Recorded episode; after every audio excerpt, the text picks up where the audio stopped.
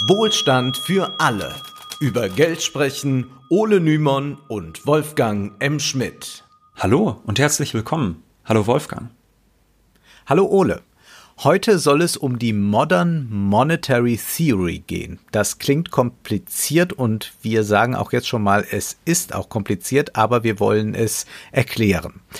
Fangen wir mal ganz anders an. Du hast es ja auch gesehen, in einer US-Radioshow waren kürzlich zwei Multimillionäre unter sich und amüsierten sich darüber, was Bernie Sanders so alles fordert. Sanders will nämlich, dass der Staat die Bildung von jungen Menschen finanziert und Universitäten kein Geld kosten dürfen. Frechheit.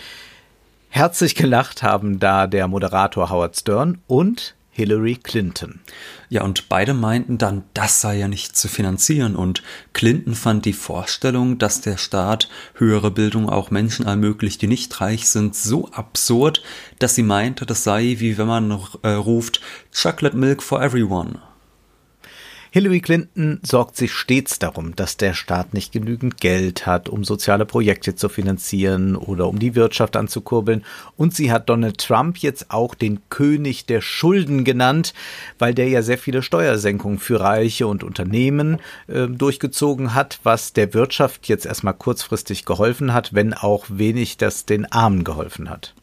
Ja, König der Schulden, äh, das ist eine Argumentation, die können wir in Deutschland aber genauso finden. Also hierzulande ist auch immer wieder zu lesen, dass die Wirtschaftspolitik von Trump durch den immer größeren Schuldenberg in einer Katastrophe enden muss. Und Trump selbst hat im Wahlkampf auch immer wieder betont, wie schlimm, schlimm, schlimm die hohen Staatsschulden sind.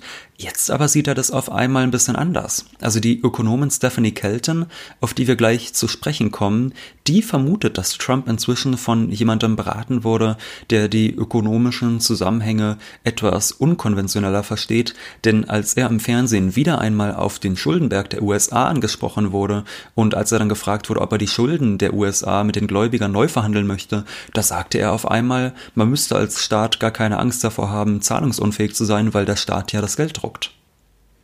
We print the money. Wir sind alles andere als Trump-Fans, aber wir wollen hier festhalten, dass die Aussage We print the money nicht einfach in die Kategorie Fake News gehört. Es ist die Wahrheit. Und auch wenn das Hillary Clinton nicht wahrhaben will, Bernie Sanders und die Seinen, die denken nämlich auch über solche Finanzierungsmöglichkeiten nach. Und dabei kommt die sogenannte Modern Monetary Theory ins Spiel, auf die sich Sanders und auch Alexandria Ocasio-Cortez berufen. Sie wollen nicht nur mehr Bildung, mehr Investitionen in grüne Wirtschaftszweige, sie versprechen auch Vollbeschäftigung und sie lassen sich dabei von der MMT-Ökonomin Stephanie Kelton beraten. Kelton ist inzwischen so etwas wie ein Star in den Wirtschaftswissenschaften Wissenschaften, was aber auch bedeutet, dass sie vor allem sehr viele Gegner hat. Werbung Unsere heutige Folge wird von der Hamburger Edition präsentiert, dem Verlag des Hamburger Instituts für Sozialforschung. Die Hamburger Edition veröffentlicht regelmäßig Bücher zu ökonomischen Themen, etwa das Buch Keystroke Kapitalismus von Aaron Saar, welches wir in der ersten Folge zitiert haben. Im Frühjahr erscheint dort auch das neue Buch von Anne Pettifor zum Green New Deal. Seit neuestem produziert die Hamburger Edition auch einen eigenen Podcast namens Tiefenschärfe. In der ersten Folge geht es um den Keystroke-Kapitalismus. Tiefenschärfe ist auf Spotify und Apple zu finden sowie auf www.hamburger-edition.de-podcast. Keltons Buch The Deficit Myth erscheint zwar erst im Sommer dieses Jahres, aber in ihren Interviews, von denen es sehr, sehr viele gibt, da erhält man bereits einen Vorgeschmack auf den Inhalt. Der Schweizer Handelszeitung sagte sie beispielsweise, man muss nicht immer einen Dollar aus der Wirtschaft entfernen, wenn man einen ausgeben will. Heute wollen Politiker eine Überschreitung des Budgets partout vermeiden, nach dem Motto, willst du einen Dollar ausgeben, dann zeig mir, wo das Geld herkommt. So bekommen wir gar nichts. Keine Infrastruktur, kein grünen neuen Deal, keine Gesundheitsversicherung.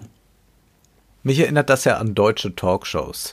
Sobald ein Politiker irgendetwas fordert, mehr Straßenausbau, mehr Schienen, mehr Bildung, mehr grüne Investitionen, dann fragt sofort entweder der Moderator oder ein anderer Politiker, aber wer soll das denn finanzieren? Ja, diese Aussagen kennen wir alle von wegen, wir können nur Geld ausgeben, äh, das vorher erwirtschaftet wurde. Und wir sehen hier prallen zwei völlig verschiedene Verständnisse von Geld aufeinander und äh, zwei völlig unterschiedliche Positionen. Also die Konservativen sagen, dass jeder Euro, den ein Staat ausgibt, erstmal erwirtschaftet werden muss, während es eben andere gibt, die sagen, dass ein Staat, der seine eigene Währung druckt, eigentlich gar nicht pleite gehen kann. Und wir wollen das nun zuallererst in einem größeren Rahmen einordnen. Äh, wir müssen verstehen, wie klassische konservative Ökonomen über Geld nachdenken. Und dann werden wir uns ansehen, wie anders die Modern Monetary Theory denkt, damit beide Positionen klar werden und wir dann auch die politischen Positionen zum Thema Schulden, die darauf aufbauen, verstehen. Kommen wir erstmal zur Klassik. Die meisten Ökonomen stellen sich Geld als eine Ware vor, die für den Handel da ist. Stellen wir uns einfach eine Tauschwirtschaft ohne Geld vor. Der Ole hat zwei Ziegen Mäh. und ich backe Brot. Nun will Ole seine Ziegenmilch gegen mein Brot tauschen. Aber ich kann Ziegenmilch einfach nicht leiden. Das ist jetzt ein großes Problem. Das auch einen Begriff hat, dieses Problem, das, da gibt es einen Begriff für, nämlich das ist das Problem der doppelten Koinzidenz. Wir können nur tauschen, wenn wir beide das gleiche Bedürfnis haben. Wenn es nun aber ein Mittel gibt, das alle akzeptieren, dann können wir wieder tauschen. Dieses Mittel ist Geld. Ole verkauft seine Ziegenmilch an einen Dritten und dafür bekommt er Geld und das Geld, das nehme ich natürlich gerne an. Genau, das Geld funktioniert hier wie eine Ware. Und es gab auch tatsächlich in der Geschichte verschiedenste so, sogenannte Geldwaren. Es gab zum Beispiel Gesellschaften, in denen Salz als Geld benutzt wurde. Und bis heute verstehen viele klassische Ökonomen Geld eben genau so, als ein Mittel, das den Warenaustausch erleichtert. Das heißt, die denken, dass Geld quasi entstanden ist, ähm, weil sich eine Ware herausgebildet hat, auf die sich dann alle geeinigt haben, meinetwegen äh, Edelmetalle beispielsweise. Und deshalb wird diese Position auch als die der Metallisten bezeichnet. Also sie behandeln das Geld so, als hätte es selbst einen Wert. Es gibt aber neben den Metallisten auch eine andere Tradition. Es gibt die Tradition des sogenannten Chartalismus. Und der meint, dass modernes Geld nicht etwa entsteht, weil es so ein praktisches Tauschmittel ist ähm, und sich quasi auf dem Markt bildet, sondern durch das Eingreifen des Staates und die Steuerpflicht entsteht erst das Geld also der oder das moderne Geld. Der, der Soziologe Aaron Saar, der beschreibt dieses Argument der Chartalisten in seinem Buch Das Versprechen des Geldes folgendermaßen. Geld im modernen Sinne entsteht nun, wenn sich politische Autoritäten einmischen und eine feste Metrik und einen Namen für die Registratur der Verschuldungen einsetzen. Charter in Chartalismus, was so viel wie Urkunde bedeutet, steht für die Betonung des beglaubigenden Aktes der Politik. Und weiter schreibt Aaron Saar, politische Akteure haben irgendwann entdeckt, so die chartalistische These, dass man seine eigenen Ausgaben dadurch begleichen kann, dass man gleichzeitig seine Untertanen zu Schuldnern macht, indem man Steuern erhebt und sie mit dem selbst geschaffenen Mittel bezahlt, dass sie Schulden tilgen kann, dass diese Schulden tilgen kann. Geld. Das heißt also, durch die staatliche Gewalt wird Geld erst zu Geld. Jeder Bürger ist steuerpflichtig und diese Steuern müssen in Geldform entrichtet werden. Also ansonsten könnten wir auch alle auf die Idee kommen, so zu tauschen, wie wir gerade lustig haben, aber wir sind alle steuerpflichtig und müssen deshalb immer an Geld kommen, wenn wir den Gesetzen Genüge tun wollen. Und die Idee der Steuer ist also nicht bloß, dass der Staat damit seine Ausgaben finanziert, sondern erst durch die Steuer wird die Währung des Landes konstituiert.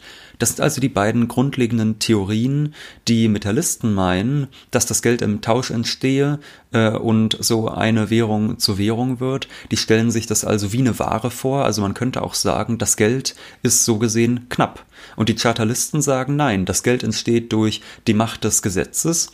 Und der Ökonom Georg Friedrich Knapp, der diese Schule entscheidend prägte, der schrieb auch, das Geld ist ein Geschöpf der Rechtsordnung. Auf diesen chartalistischen Ideen bauen nun auch die Anhänger der MMT auf. Beispielsweise der Ökonom L. Randall Ray, der in seinem Buch Modernes Geldverstehen schreibt, in allen modernen Wirtschaften definiert die Regierung das Geld, indem sie wählt, was sie zur Zahlung von Steuern annimmt. Sobald sie verlangt, dass die Bürger Steuern in Form von Geld, sagen wir Dollars zahlen müssen, müssen die Bürger an Geld kommen, um Steuern zu zahlen. Um das zu erlangen, was zur Zahlung von Steuern nötig ist oder Geld, bieten sie der Regierung sowie den Märkten Dienstleistungen oder produzierte Güter an. Das bedeutet, dass die Regierung alles erwerben kann, was für Dollars zum Verkauf steht, indem sie einfach Dollars herausgibt. Die Regierung braucht das Geld der Öffentlichkeit nicht, um Ausgaben zu tätigen. Stattdessen braucht die Öffentlichkeit das Geld der Regierung zur Zahlung von Steuern. Das ist also wieder mal das chartalistische Argument, das wir eben schon gehört haben, das erstmal so ein bisschen kontraintuitiv ist und das auch schon knappe 100 Jahre alt ist. Durch die Erhebung von Steuern wird die Währung erst konstituiert und eigentlich brauchen die Bürger, so verrückt es klingen mag, das Geld dringender zum Zahlen der, Steu der Steuern, als dass der Staat diese Steuereinnahmen braucht. Aber die meisten denken doch, dass der Staat das Geld unbedingt braucht, denn wie sonst soll er Investitionen tätigen, außer durch die Steuereinnahmen? Hm, wenn irgendetwas vom Staat nicht finanziert werden kann, dann heißt es ja immer, das Geld ist knapp. Und dem widersprechen die MMTler. Geld ist nicht knapp, denn der Staat kann theoretisch so viel Geld drucken, wie er will. Privatpersonen können pleite gehen, aber Staaten können das eben nicht, weil sie es sind, die die Währung herausgeben und festlegen. Bei wem soll schließlich ein Staat pleite gehen, der selbst über das Währungsmonopol verfügt? Und der Staat hat ja im Falle der USA das Währungsmonopol inne. Genau dadurch, dass der Staat dieses Währungsmonopol hat, kann eine Regierung auch Geld bei der Notenbank, etwa der Fed, anfordern, wenn welches gebraucht wird. Die Politik hat also die Macht. Die Fed gibt das, was nach den Beschlüssen des US-Kongresses erforderlich ist. In einem Interview meinte Stephanie Kelton daher auch, die New York Federal Reserve bezahlt jede Rechnung, die der Kongress autorisiert. Dabei bucht sie eine Gutschrift auf das Konto des Empfängers. Niemand nimmt physische Währung in die Hand. Jeder einzelne Dollar in den USA entsteht so. Vielleicht erinnern sich manche Hörer an unsere erste Podcast-Folge und da sprachen wir darüber, wie Geld per Knopfdruck entsteht. Privatbanken gewähren Bürgern Kredite, sie schreiben uns per Knopfdruck eine Summe auf unserem Konto gut und die Zentralbank, in unserem Fall die EZB, mischt sich nicht ein, solange die Banken genug Reserven haben. So entsteht aus dem Nichts Geld. Das Geld wird nicht bei jemandem geliehen, der das Geld gespart hat. Bei Staatsausgaben ist das ähnlich. Die Fed liefert das Geld für die Ausgaben des Staates und widerspricht nicht. Das klingt jetzt alles erstmal ein bisschen verrückt und kontraintuitiv, also sollten wir mal kurz zusammenfassen, was die MMT meint. Also sie meinen, diese Ökonomen, dass Geld völlig falsch verstanden wird. Geld ist nicht knapp. Es entsteht heutzutage per Knopfdruck aus dem Nichts und das machen private Banken den lieben langen Tag lang. Dieses Geld ist außerdem durch keinen realen Wert gedeckt. Also bis ins Jahr 1973 war die Geldmenge in den USA ja an die Goldreserven des Landes geknüpft und die anderen Währungen des Bretton Woods-Systems waren dann ja an die USA geknüpft. Das heißt, letztlich war der Wert des Geldes immer auch auf einen Goldwert zurückführbar. Aber das ist eben schon lange vorbei und deshalb ist es auch so, dass Geld nicht knapp ist, nach der Meinung der MMT. Die MMT meint eben, dass die klassischen Ökonomen geistig immer noch in dieser Zeit stecken geblieben sind und Geld nicht richtig verstehen, aber theoretisch gesehen kann unendlich viel Geld geschöpft werden, weshalb eben auch manche MMTler fordern, dass der Staat Geld erschaffen sollte, mit dem er dann selbst sinnvolle Investitionen tätigen kann. Von Steuern ist er dazu nicht abhängig. Ach, das wäre ja schön wenn man da wie in einem Schlaraffenland leben würde, in dem einem die gebratenen Tauben in den Mund fliegen, einfach so viel Geld drucken, wie man gerade braucht. Und ich könnte mir vorstellen, die Regierung macht dann noch bald üppige Weihnachtsgeschenke, nicht nur Chocolate Milk for everyone, sondern dass man dann auch sagt, 500 äh, Euro Scheine bündelweise für jeden hätte ich jetzt erstmal so kein Problem mit, aber äh, so sehr die etablierten Ökonomen und Finanzpolitiker versuchen, die MMT als Spinnerei zu diskreditieren, so naiv sind die MMTler natürlich nicht. Ja, also wenn auch ein Land beispielsweise gerade einen Wirtschaftsboom hat, dann muss jetzt ein Staat nicht dafür sorgen, dass noch mehr Investitionen entstehen, also Aufträge en masse vergeben, denn dann könnte es tatsächlich mehr Geld als Dienstleistungen, äh, die man damit kaufen kann, geben und das könnte dann zur Inflation führen. Aber wenn die Konjunktur schwächelt, viele Menschen arbeitslos sind, dann könnte der Staat äh, die Menschen anstellen und Aufträge vergeben, um die Konjunktur anzukurbeln. Der Staat kann dann Geld produzieren lassen, um all das zu bezahlen. Er muss nicht dafür, wie der Ökonomie Mainstream denkt, irgendwo Geld einsparen oder die Steuern erhöhen. L. Randall Way schreibt, echte Vollbeschäftigung ist möglich, ohne eine Inflation auszulösen. Und auch Stephanie Kelton sieht das so.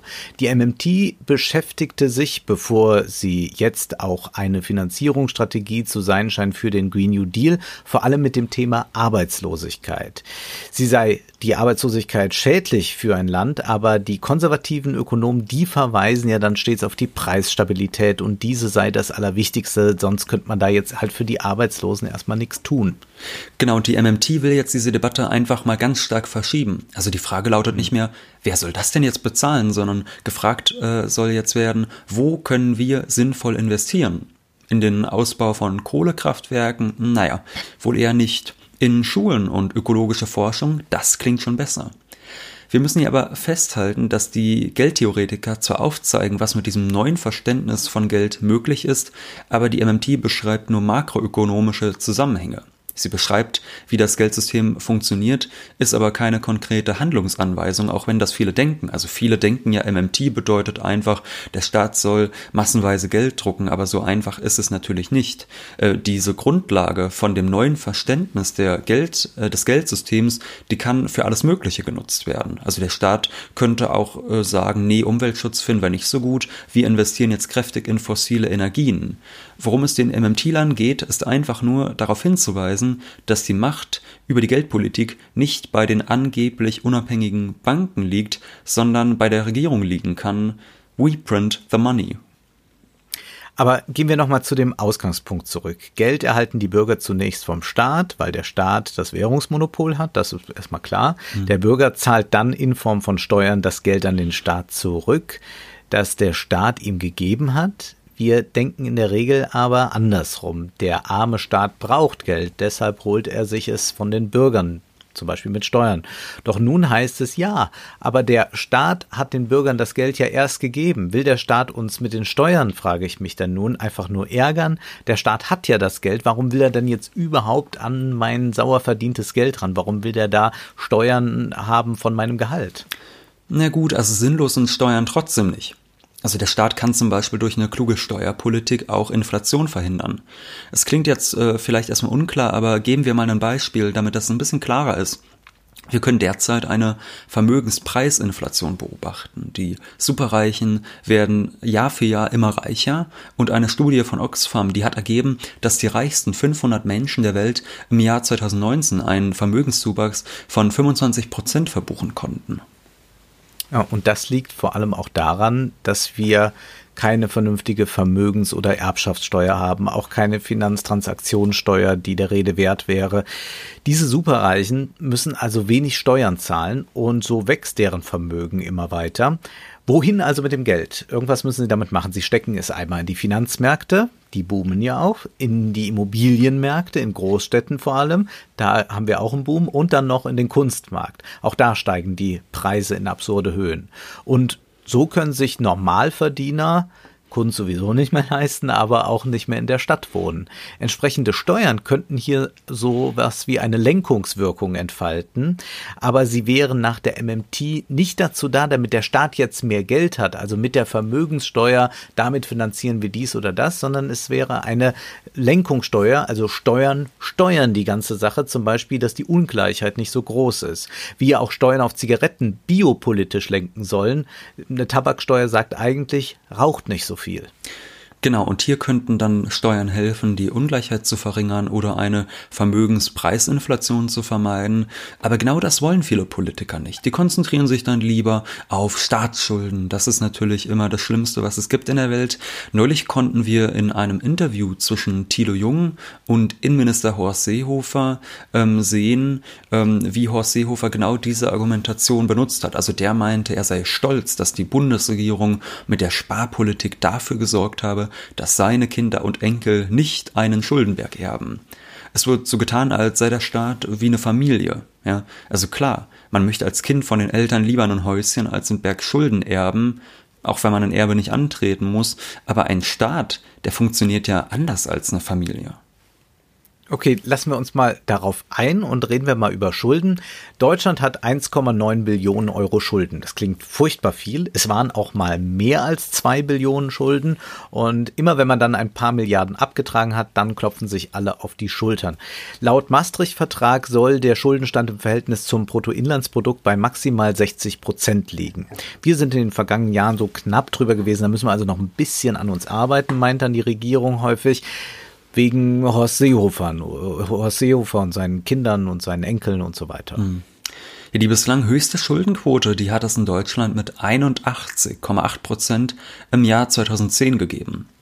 Aber komischerweise war da gar keine Inflation in Sicht, obwohl immer wieder gesagt wird, dass die Staatsverschuldung auf gar keinen Fall steigen darf, weil dann die Inflation droht. Ja, die EU-Obergrenze für Staatsverschuldung, wie es der Maastricht-Vertrag vorsieht, liegt bei maximal drei Prozent Neuverschuldung. Die Staatsschulden müssen im Verhältnis zum Bruttoinlandsprodukt bei unter 60 Prozent liegen. Wenn die Staatsverschuldung jedoch höher als 90 Prozent des Bruttoinlandsprodukts ist, ja, dann, dann kollabiert die Wirtschaft, Ole. So heißt es zumindest immer, oder das stimmt doch. Na, tatsächlich nicht unbedingt. Also das ist eigentlich eine ziemlich willkürliche Setzung. Das verrät uns zum Beispiel ein Blick nach Japan. Also im Verhältnis zum Bruttoinlandsprodukt liegt die Staatsverschuldung dort weder bei 60 noch bei 90 Prozent. Die liegt bei über, sage und schreibe 230 Prozent und das seit Jahren. Und trotzdem ist in Japan, wenn ich recht informiert bin, noch nicht das totale Chaos ausgebrochen. Der Süddeutschen Zeitung sagte Kelten dazu, die Staatsschuld ist schlicht die Summe dessen, was die Regierung über die Jahrzehnte mehr in die Wirtschaft hineingesteckt, als sie aus ihr wieder herausgezogen hat und was jetzt den Haltern von Anleihen als Sparinstrument dient. Das heißt, es ist gar nicht tragisch, wenn die Staatsschulden höher werden. Wichtig ist, dass mit dem Geld eine sinnvolle Investitions- und Arbeitspolitik betrieben wird. Die MMT will jetzt dem Staat wieder die Souveränität über das Geld zurückgeben, also die Unabhängigkeit der Notenbank in Frage stellen. Im Prinzip kann die Notenbank direkt unter dem Dach des Finanzministeriums sitzen, meint Kelton. Die Frage ist eben dann nur, was wird mit dem Geld wirklich gemacht? Also das äh, haben wir schon vorhin gesagt, die MMT ist keine Gebrauchsanweisung, sondern die sagt einfach nur, so und so funktioniert das Geldsystem. Das heißt, äh, mit dem, äh, mit dieser Information könnte jetzt eine Regierung Großartiges tun, aber auch Schlimmes. Also es könnten damit ja auch Kriege finanziert werden, genauso wie man damit aber auch soziale Projekte, Umweltschutz, sozialen Wohnungsbau, was weiß ich, alles investieren könnte. Wir sehen also hieran, dass die MMT an sich weder rechts noch links ist. Sie ist rein deskriptiv. Sie beschreibt, wie das Geldsystem funktioniert und äh, damit können dann eben gute und schlimme Dinge passieren. Und man muss hinzufügen, man braucht dafür selbstverständlich einen stabilen Staat. Ja. Denn sicherlich werden jetzt einige daran denken, dass es äh, Länder gibt mit einer extremen Inflation und wo das auch passiert ist. Man hat sehr viel Geld gedruckt und dann ist da alles drunter und drüber gegangen. Und da sagen aber auch die MMTler, ja, diese Staaten sind aber an sich schon politisch äußerst instabil. Äh, die sind in große Konflikte involviert und all das. Und da ist das dann quasi äh, mit einer lockeren äh, Politik des, des Gelddruckens dann so weit, dass das fast dann überläuft. Aber das liegt nicht grundsätzlich daran, dass man sich da einfach verschuldet hat. Und da sind wir jetzt zum Beispiel in Deutschland oder sind auch die USA sehr viel stabiler oder auch Japan ist ein stabiles Land. Linke Anhänger hoffen, dass viele positive Ideen so realisiert werden können. In Deutschland wird die Theorie inzwischen in Fachkreisen intensiv diskutiert, auch manche Zeitungskommentare gab es dazu schon und ein Ökonom, der der MMT hier auch sehr zugeneigt ist, ist Dirk Ehns. In einem Interview sagte er zur Verteidigung der Theorie, mir ist Stand heute kein einziger Fall bekannt, wo eine Zentralbank der Regierung sagt, tut mir leid, so viel könnt ihr nicht ausgeben. Für Lateinamerika nicht, für Asien nicht und für Afrika auch nicht. Sicherlich gibt es solche Fälle irgendwo, irgendwann, aber dann muss man halt die Zentralbank wieder etwas strenger an die Regierung binden. Dazu braucht es politischen Willen und Macht, aber es geht. Bei Donald Trump sieht man ja deutlich, wie Soft Power in Anführungszeichen funktioniert. Die Exekutive hat im Zweifel die Hosen an und der Zentralbankpräsident, der nicht mitspielt, muss sich nicht wundern, wenn die Steuerfahnder sein Haus durchsuchen, sein Auto abgeschleppt wird und der Sohnemann keinen neuen Reisepass bekommt. So in etwa stelle ich mir das vor, wenn es hart auf hart kommt. Das ist natürlich provokant formuliert. Ähm, auf den Einwand, die EZB könnte ja sehr wohl Forderungen der Regierung verweigern und auf ihrer Unabhängigkeit beharren. Da meint Ins lapidar, oh, die Politiker, die könnten den Bankern dann einfach mal die Pensionen kürzen und dann würde man schon sehen, wie schnell die wieder gehorchen. Ähm, was damit aber deutlich gemacht werden soll mit diesen provokanten Beispielen, die Politik sitzt eigentlich am längeren Hebel. Auch wenn Trump sicherlich kein MMTler ist, hat er das offenbar begriffen. Und Ehns fordert, da wir ja in Deutschland keine nationale Währung mehr haben, die das Bundesfinanzministerium produzieren kann, Ehns fordert deshalb ein EU-Finanzministerium. Und das soll dann Eurobonds herausgeben, also Anleihen, die die EZB dann kaufen muss. Somit würde man das Verbot umgehen, das besagt, dass die EZB keine Staatsfinanzierung für nationale Regierungen vornehmen darf. Und auch Stephanie Kelton schwebt Ähnliches für die EU vor. Den beiden ist klar, Will man den Euro nicht abschaffen, dann muss man die Geldpolitik auf EU-Ebene revolutionieren. In unserer Folge zum Green New Deal haben wir ja bereits darüber gesprochen, dass der Klimawandel eine große Herausforderung ist, bei der man sich nicht darauf verlassen darf, dass eine vorwiegend an Profitmaximierung und am Shareholder Value orientierte Wirtschaft das von selbst mal so regeln wird. Die Investitionsquoten sind ja niedrig, trotz gesenkter Unternehmenssteuern und das gesparte Geld, das floss dann häufig in die Finanzmärkte, aber nicht in Labors zur Entwicklung von neuen Technologien. Außerdem muss ja auch zum Beispiel die Bahn dringend eine wirkliche Alternative zum Auto werden. Der Ausbau von Solar- und Windenergie steht an und großzügige staatliche Investitionen würden den Wohlstand mehren und auch der Umwelt helfen. Auch könnten wir dadurch spielend Vollbeschäftigung erreichen. Äh, das ist zum Beispiel etwas, das Stephanie Kelton sehr, sehr wichtig ist. Die MMT ist daher auch eine Krisentheorie, also wunderbar geeignet für die Klimakrise. Der Staat könnte damit zugleich wieder beweisen, dass er handlungsfähig ist, wenn seine Politiker das denn überhaupt wollen. Ja, und den Eindruck hat man ja häufig nicht. Also mhm. manchmal, wenn man Regierungspolitikern zuhört, hat man den Eindruck bei aller Zerknirschung, fast ist man dankbar, dass einem die Hände gebunden sind. Es ist halt kein Geld für große Schritte da und da müssen das die Konsumenten und die Unternehmer mal selbst in die Hand nehmen. Zumindest kann man solchen Ausreden nun etwas entgegenhalten. Aber der Staat hat doch die eigentliche Macht über mhm. das Geld, kann man sagen. Und das sollte man auch sich vergegenwärtigen und man sollte diese Macht auch zurückgewinnen.